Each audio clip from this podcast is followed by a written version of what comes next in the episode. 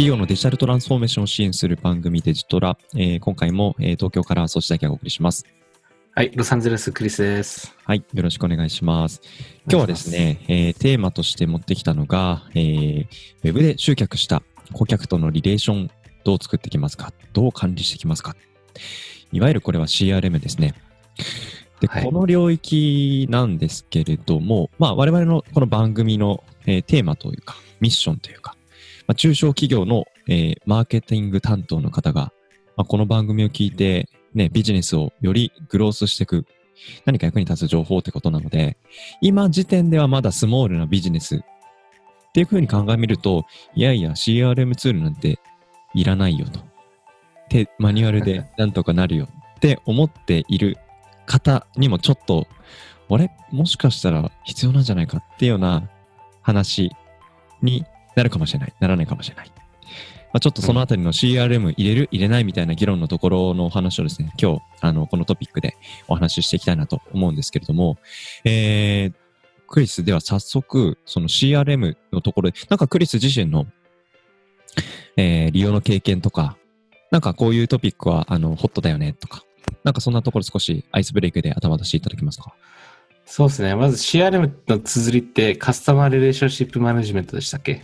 そうです。そうですね。で、僕、実際その B2B の業界に行くまでは全然 CRM ってあまり触ってなくてですね。ほうほう。いきなり B2B の業界に入った時に、うん。いきなりセールスフォースをゼロから学ばなきゃいけないっていう形で、はい。で、マーケターの観点でいろいろこう入ってったんですけど、うん。僕、率直な感じとしては、すごくセール CRM って、あの、 sales manage、要はセールスの部署とか、オペレーシ sales operation とか、マーケティングでもセールスをサポートする側の、その、そのなんつうの、ツールで、その、すごく使われている、導入して、あの、インテグレーションされてるっていう感じがして、はい。マーケターのために作ったっていうよりも、うん。その、キーポイントとしては、その、見込み客をどう管理したり、で、そこの部分が結構マーケティングが関与してたりして、そこから後ってすごくセールスがドミネートしてる部分なんですよね。例えば、えー案件管理、顧客管理、そのテリトリーの管理、で、実際ワークフロー、そのオペレーション、リ見込み客を今度オペレーションに持ってって、オペレーションである程度コールしたら、その後ちゃんとセールスメンを出すとか、そのパイプラインの流れ作業ですよね。うんうんうん。意外と CRM ってデータベースで顧客の名前入れときゃいいって言って、うんうん。その、その顧客管理の部分に注目しがちだけど、うん。その、その pipeline を manage するっていう大事さ、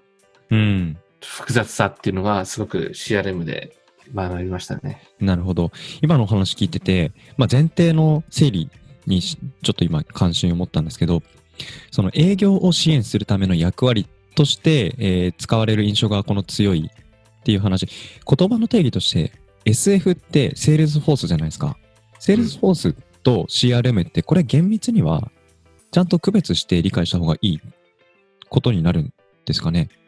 あの、セールス、あの、ツールのセールスフォースもあり、うん。あの、その現状のそのセールスのチームっていうか、なんだろう。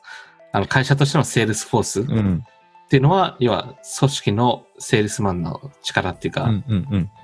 の組織そうですね、がセールスフォース。うんだからで、う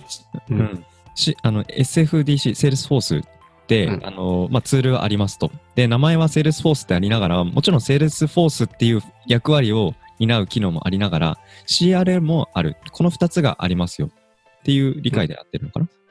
そうだね。でその、や、そう。多分た、もともとセールスフォースとか、うん、セールスを支援するとか、顧客管理とか、そういうとこから始まって、そうですよね。多くの大企業、オラクルだとか、うえっん、と、あの、セールスフォースとか、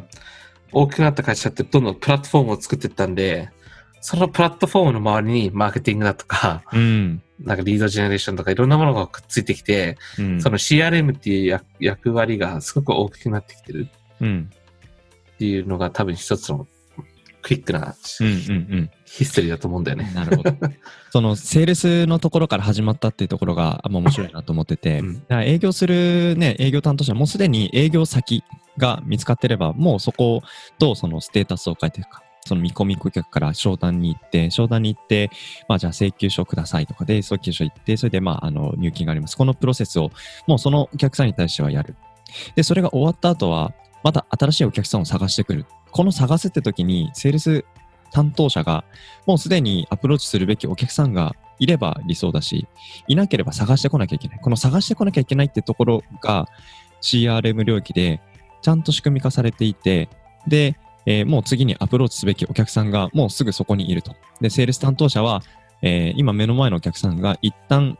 対応し終わったらもう次に、えーアプローチすべきターゲットのお客さんがそこにすでにいる。そこにすでにいない状況から始まる状況とまるでやっぱり違いますよね。やっぱここの差っていうのが CRM を日々仕組みとして回してる回してないのところの差として出てくるのかなと思うんですけど、このあたりいかがですか？うん、まさしく言った通りだけど、もうもうちょっと、あの、うん大きく見ると、あの、データベースに、要はデータに何も入ってない状態で、こう、顧客を持ってくる、うん。集客の部分と、その集客されたお客さんをどうやってパイプラインに動かして、最終的には売り上げにつなげるうん。っていうのが結構注目しがちな部分だけども、はい。多分、もうすでに蓄積され蓄積されたお客さんってすごくたかるじゃないですか。そうですね。で、その、その後に起きる、その、リテンション、うん。あの、どうやってお客さんを維持するか、あの、キープするか、アップセル。そ例えばソフト売ってる会社だと、最初はなんかフリートライアルで、その後ね、な何万円とか何十万円するソフトを売るとか、その、クロスセール、アップセールの部分も CRM ってすごく大事な部分だから、その既存顧客と何もない状態で持ってる新規顧客、そのか、そういう二つのレンズで見ると、まただいぶファネルが違ってくると思うんだよね。うんうんうんうん。なるほど。そう考えると、まあもちろん B2B という領域でも、あの、CRM 大事ですし、一方でまあ、C、B2C も、あの、大事ですよと。まあどちらにしても、その既存のお客さんの、まあ、顧客情報、具体的には例えばメールアドレスとか、常にその新しい提案ができる状態に、えー今ある、今のお客さんの情報というのが、まあ、手元にきちんと整理されている状態。でもこれって、えーまあ、これからビジネスが大きくなっていくよっていうプレイヤー、まだまだその CRM ツール入れなくても、マニュアルでとか、スプレッドとかで管理全然できるよっていう人からすると、まだちょっとピンとこないのかなという領域かと思うんですけども、このあたり、やっぱりその、初めのうち、まだまだビジネスがスモールなうち、このタイミングから、このフェーズから CRM を入れる。これってどういうメリットがとか、逆に入れておかないと、どういうフェーズで、どういう、まあ、苦しみというか、業務上の負荷というか、このあたりってどういうふうに一般的に見てますか、まあ、極端に言うとあれでしょう、だから、うんあの、グロー、グローしてない会社が、あのうん既存の客で、うん。おあの得意先としかうん。営業してないと、うんそういうことになるじゃない、あの 知り合いベースでお客さんってね で、プラスアルファ、まだ見ぬお客さんにリーチしようとしてるのかしてないのか。そうそうそう。で、うん。あの、その名刺のフォルダーだけで、うんすで、ビジネスして全然 OK なところは OK かもしれないけども、うんうんまあ、もちろん多くのビジネスでみんなグローしたいし、うん大きな会社になりたいっていう夢を持っていて、そうですね。そ、そこで CRM っていうそうテテクノロジーを導入することによって、その顧客管理に関係するそのポイントっていっぱいあるじゃないですか。うんそのさっき言ったその見込み顧客って、見込み顧客って別に何もしなかったら入ってこないわけじゃない。うん、入ってこないですね。入ってきたらいいですね。で、まあ、へ、へ、変な話そう、入ってきたらいいですよって、そこで例えばさ、今既存顧客が100いたとして、うん。だけど見込み、マーケティングにすごくお金かけたり、なんかいろんなイベントやったり、そこでさ、見込み顧客の数が1000だとしたらさ、はい。その100の既存顧客と、そのデータ交わりたくないし、うん。逆にその見込み顧客との接し方って全然違うでしょ？違いますよね。うん見込み顧客、新しく来ました。で、その人たちと同じような接し方をこれまでのお客さんに対してしてしまったら、これまでのお客さんってどう思いますか？っていうことですよね。そうそうそう。なんかこれまでなんかたくさんなんか愛着持って使ってたのに、なんかその、その前提なく、なんか初めましてみたいな、いやいや、我々、私のこと何見てたんですか？みたいな、ね、ネガティブな印象には、ウェブのメールだけでもなっちゃいますよね。残念ですよね、それは。うん。業業界によっては、やっぱ、その、あの、初めて接接点を持った時点から、実際売り上げに到達するまでの期間ってなかったりするじゃないですか。うん、もちろん Amazon みたいな楽天だとか、そういうところだと、その e コマースだからすごく短かったりするじゃないですか。あの、はい。最初の接点と売り上げのポイントまでの時間。だから、あと、売ってるものの、あの、ポイント、あの、プライシングも全然違うと、全然違うじゃないですか。例えば、何十億する飛行機売る。ただ、うんすごい多分いろんなタイトルの人、うん。部長、課長、社長とか、いろんなレベルの人と差があるから、うん。一つのアカウントで見込み額もいっぱい増えてくるから、そ。その中でお客さんとかっていうか軽い定義するのに、うん。業界によってはすごく複雑な場面も出てくるんで。その管理も結構複雑？そういうことですね。例えばその最初は、まあ、営業部隊のその担当者同士でお話をしてみました。でそれがちょっと話が進みそうなので、まあ、上の一つあの役割の、まあ、部長さん課長さんとか出てきてでその方とお話ししたっていう内容がその今度初めて見た役員の人たちが知らない前提で話をしてしまうのかちゃんとそういった履歴を知った上で、そのまた役員クラスの人が、まあ、初めましてだけれども、これまでの流れもちゃんと理解してますよっていう状況で、えー商談に向かうことができる。これどっちの方がより角度の高い、えー質の高い営業ができますか？っていうところに差が出てきそうですよね。そうですね。だからシンプルにまた例を立てると、今、見込み客っていうか、見込み客の会社名が10件あるとして、そこに一つの会社に10人の接点の、えっと、か、なんだなんだろう、その人、はい。かで、そこでまた違う管理職がいたとしたら、10, 10個の会社なのに100人とやり取りしてるわけじゃない。うん。で、自分の会社、ね、その対応してる会社とかも、もしかしたらセールスエンジニア、えー、実際話した時のその、セールスマン、うんオペレーションの人とか、うんその、次回またこうミーティングした時に、その前回の内容とか全然知らないで違うセールスマンが触っちゃったら、なんか、この会社バカなんじゃないかと思うでしょ、いやー残念ですよね、それ非常に。そう。例えば、あ、どうも、はじめまして、あの、あっていう感じじゃなくて、初めてじゃないよって、うんうん。前回何々さんと話したんだけどってなったらちょっとダサいでしょ？うんうんうん。だからその時点でその10個の会社なのに、うん。全然そういうことも全然管理できないとやばいんで、そういった意味で、その、ちゃんとそういう顧客とちゃんと正しい接点を持てるとしてデータ管理、うん。もう本当にこう、顧客の前の団体でいろんなちゃんとマネージしないと、うん本当にダサダサになっちゃうっていうい。やーそうですね。いや、それは本当にあるなと思いますし、あとやっぱこの番組を聞いてくださってるのが、まあ全然想定してるのが、スモールなビジネスを今まだやっていて、ただこれから大きくなっていく。大きくなっていくと、やっぱり新しい、まあ、自社のメンバーが入ってきますと。で、その人たちが過去一緒に働いてなかったし、新しくお客さんと接点を持つんだけれども、その自分が入社する前の状況とか、で、それが、あの、どういうその案件が複数にわたって、えーまあ、走っているのか。まあ、仮に同時並行走ってたりすると、もっと情報は複雑だと思うんですけど、そういうグロースした時に、新しく入ってきた人が、まあ、そこさえ見に行けば、まあ、過去の前提を踏まえて、過去の文脈を踏まえて、お客さんの接点を持てる。これは、まあ、スモールからやっておかないと、実現できない、やっぱグロースの一つの仕掛けになってきますよね、多分。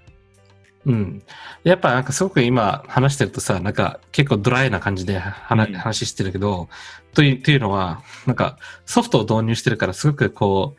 う、ウェットな感覚じゃないじゃない？うんうんうん。で、この顧客のその接点とかって言ってるけど、実際例えば例例で挙げると、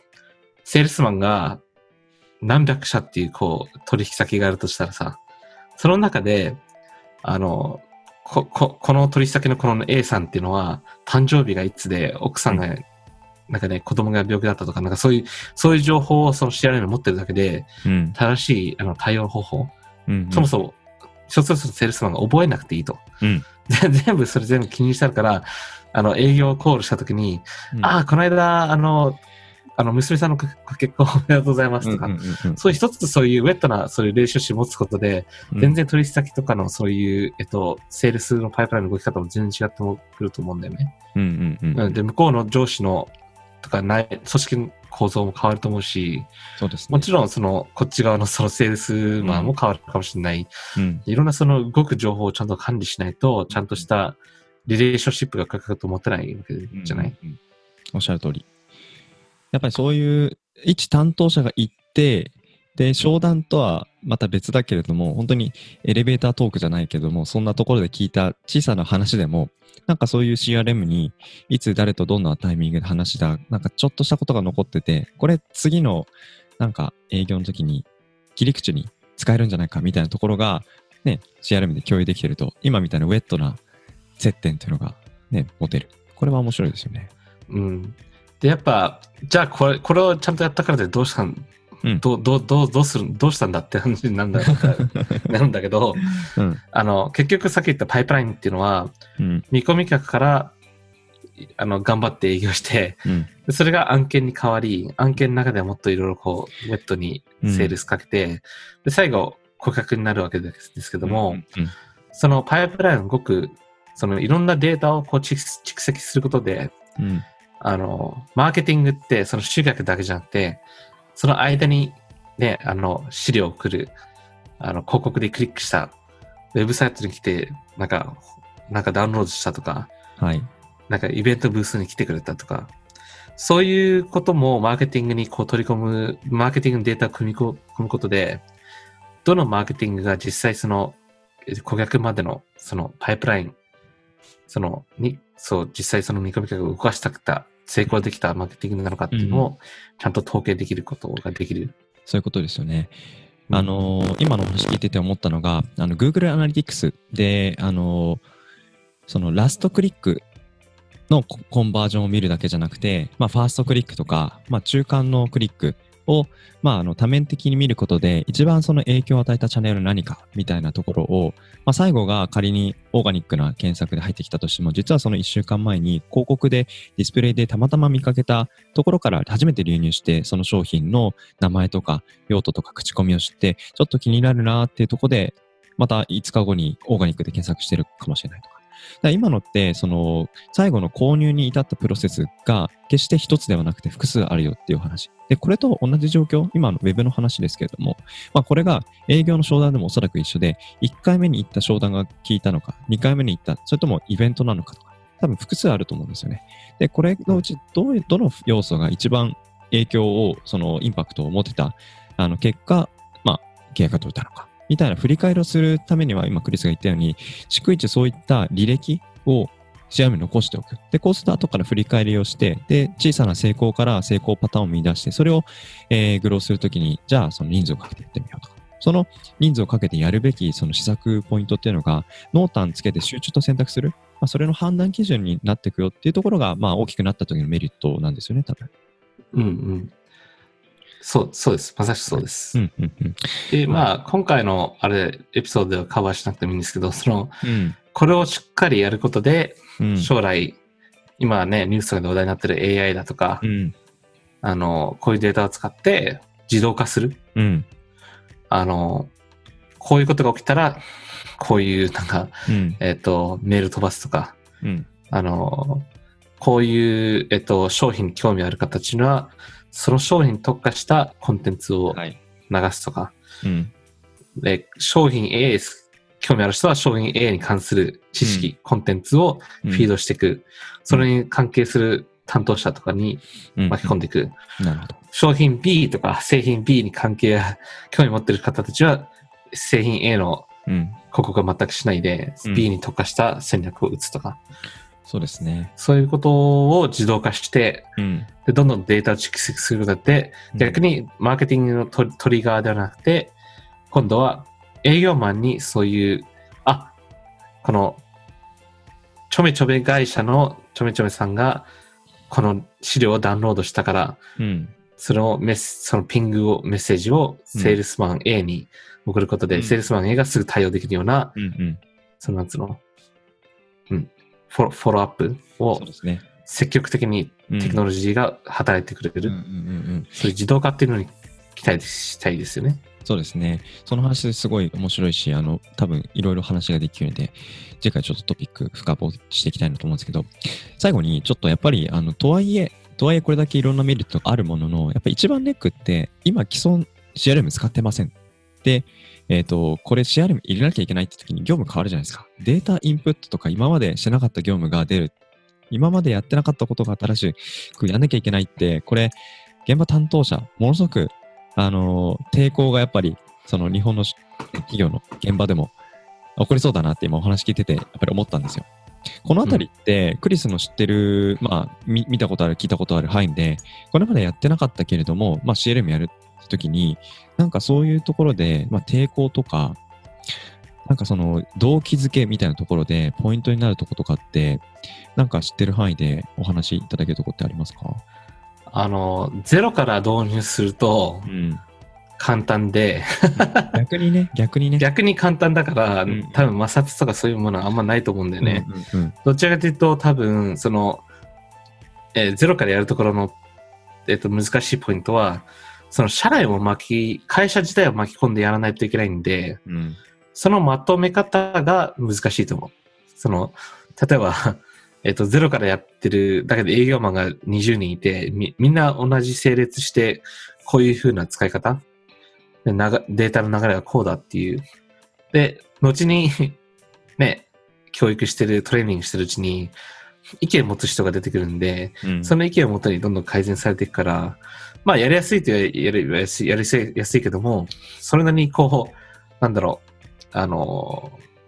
焼き物を作るかのように、こう、会社によってはその、えっと、作り方が変わってくるんで、そこのプロセスが多分チャレンジ。うんめんどくさいのが、もう出来上がった会社で、もうすでに CRM 中途半端に入ってるとか。中途半端にっていうのがポイントですね。まあ導入したんだけど、なんか使ってる人と使ってない人とか、なんかこう、んなんだろう、こう整列させるところがすごくハードルが高いっていうか、だ要は業務にムラもあるし、その結果データにもムラがあるしとうん。いったところですよね。そう、かといってゼロから始めるわけにはいかないと。うんうん。でそうすると、で、ムラのあるデータをね、まあ、新しくツールするんだったら、そこデータ移行しなきゃいけないとか、うん、うん。いろいろありますけど、やっぱりだから、最初に入れるって時に、ちゃんとその、まあ、目的意識とか、あとはそのできる限り、その、なんでしょうね、うん、動機づけもしっかりですし、あとはやっぱ入れやすさみたいなところ、ここの、まあ、教育とか、うん、どうすってくるのかなってとこはやっぱ一つのポイントになっていくかなと思うんですけど、まあ、でもこれって、あと、あとはやっぱり、その、今システムとかツールとか、あの、マーケティングの話してますけども、誰かやっぱり旗振りする人が必要ですよね。で、このツールを入れて、こういう業務を実現することで、こういうデータ溜まった後に、こういう、まあ、施策につながっていくんだっていうところの絵を描いて、で、その業務として、プロセスが、えーしっかりと浸透するまでに、まあ、ある種プロジェクトマネジメントするというか、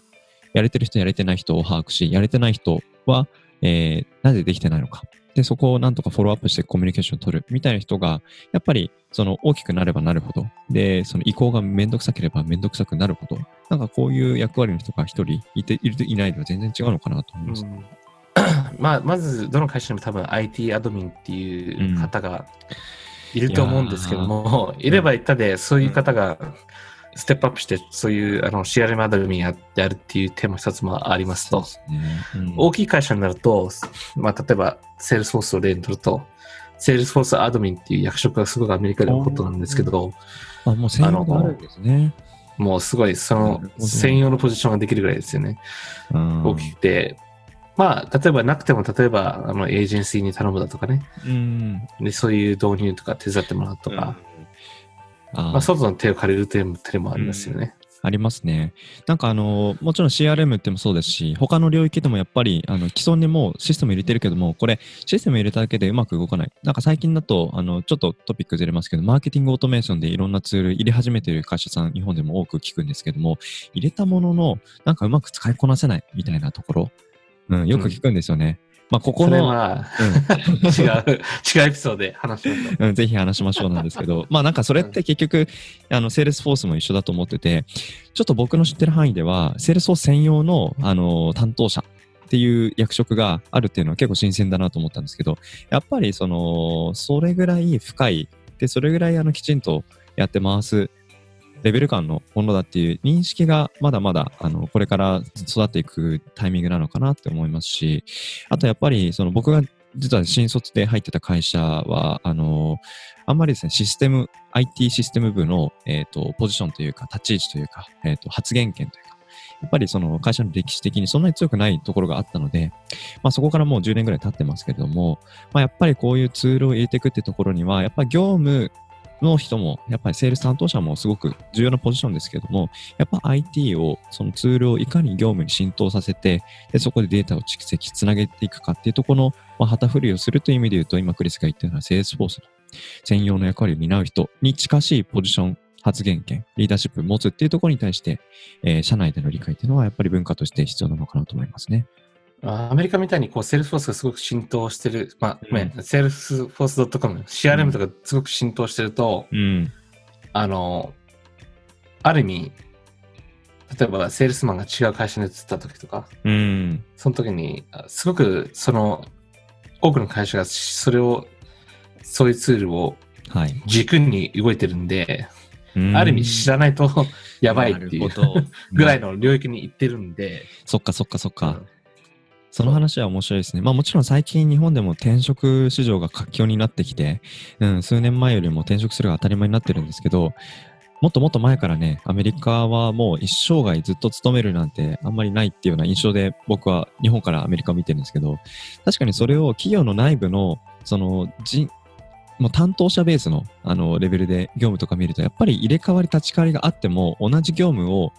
えー、お客さんに対して提供する仕組みっていうのが、すごくやっぱ歴史的にも求められたっていうのがあるでしょうね。日本だとやっぱりずっとその担当者のナレッジっていうのが、その担当者の中に、頭の中に溜まっていく。それを前提にいろいろ作ってたっていう背景から、徐々に今最近はね、いろいろ変わってる印象、うん、それ良くないですよね。だから、うん、システム化することの重要性、うん、はい、あとそれを全部ドキュメンテーションする。なるほど。そのデータがちゃんと会社に残るっていう。そうですね。それ大事ですよね。大事ですね。うんうん、で、まあ、じゃあ具体的にどんなツールが今あるんだっけみたいなところもちょっとあの具体的に触れてみたいなと思うんで、ちょっと今回はですね、パート1ということで CRM お話をしました。また次回ちょっと CRM の話でお話しして、具体的なツールとか、えー、ソフトウェアとか少し、うん、あの概況をですね、お話ししてみたいと思います。はい、えー、企業のデジタルトランスフォーメーションを支援する番組デジトラ東京からはそし先をお送りしました。はい、ロサンゼルスクリスでした。はい、ありがとうございます。